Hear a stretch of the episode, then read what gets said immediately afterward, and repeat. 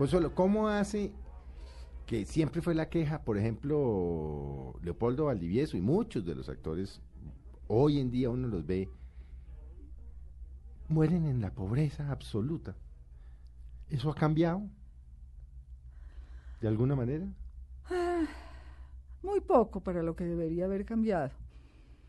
Eh, fue una época en la que se ganaba muy poco. En términos generales eran unas tarifas muy, muy, muy pequeñas. ¿Cuánto ganaba usted por capítulo de YouTube, se acuerda? Mira, me estaba acordando en este momento, yo en el año 75, 76, algo así, que hacíamos cuatro programas de una hora al mes. Sí.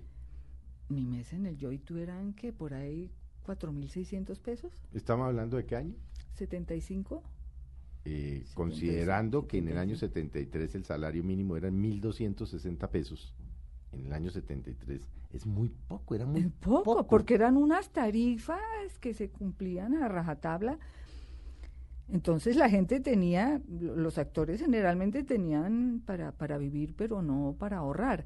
No existía la obligatoriedad de, cotizar al seguro de cotizar Al, al, seguro social por pensión yo soy una persona sin sin usted usted no tiene pensión porque nunca cotizó lleva sí, sí, ya empezar a cotizar actuación ya, ya empezar a cotizar a los 50 no tenía ninguna presentación. entonces esto se quedó de este tamaño. Pero hoy día le da uno la sensación de que les pagan mejor no sí sí sí hay mejores tarifas se se se se, se paga mejor pero los viejos actores, los actores de esa época que ya no están en el mercado actualmente, no están gozando los precios de ahora, no ahorraron. Y realmente vivíamos de vaca en vaca, que fulanito está en el hospital, que Perencejito murió, y entre todos ustedes viendo, y nunca hubo una ley del artista que los protegiera, ¿o sí? No, no, no. A pesar de que llegaban actores al Congreso y que vamos a hacer la ley del artista, nunca, no pasó nada. Eso en realidad no pasó nada. Ahora hay una asociación de, de, de actores, pero una sociedad de gestión que recauda unos dineros de transmisión, de derechos públicos de transmisión.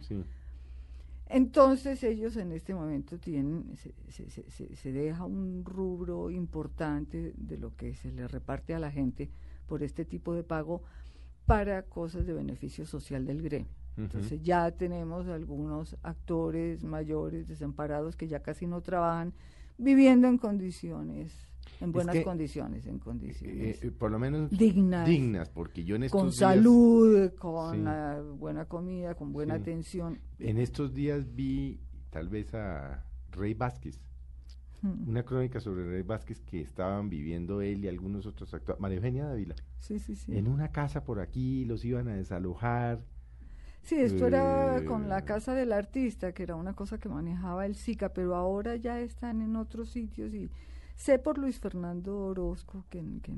¿Qué pasó con Luis Fernando Orozco? ¿Está ahí? Él sigue, él sigue trabajando muy esporádicamente. Muy esporádicamente, ¿no? Pero, pero tiene, tiene la asociación vela por, por, por su bienestar en ese sentido. Tiene un sitio bueno donde vivir, eh, tiene su internet, tiene comida, tiene salud. O sea, está en una condición digna. Sí. Yo siempre me he preguntado qué pasa con un actor en el interín entre un programa y otro.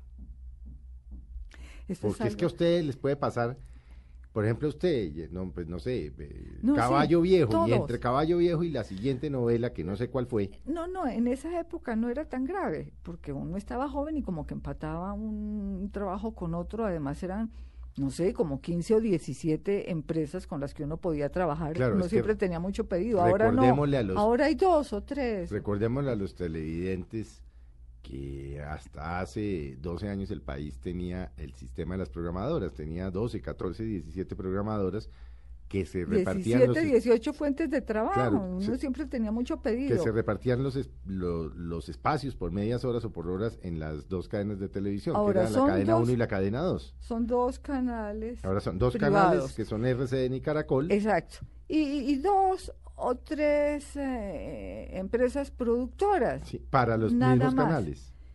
Y, y encima de todo uno ya tiene treinta y tantos años más. Ya las historias no tienen muchos personajes mayores y es apenas lógico, somos un país de, gente joven, hay mucha gente joven, se tiene que escribir, se tiene que grabar para ellos. Entonces ya cada vez es más escaso que, que aparezca una abuela o un abuelo en un dramatizado. Y las pausas son más largas, obviamente. Pero porque una abuela si está regia. sí, sí, vamos a poner eh, vamos a poner una foto en Twitter de obviamente pues a Consuelo la ve uno todavía vigente en la televisión. Pero pues cuando le dice a uno que lleva 54 años en la televisión o 50 y uno dice, pero ¿de dónde esta niña empezó a los dos?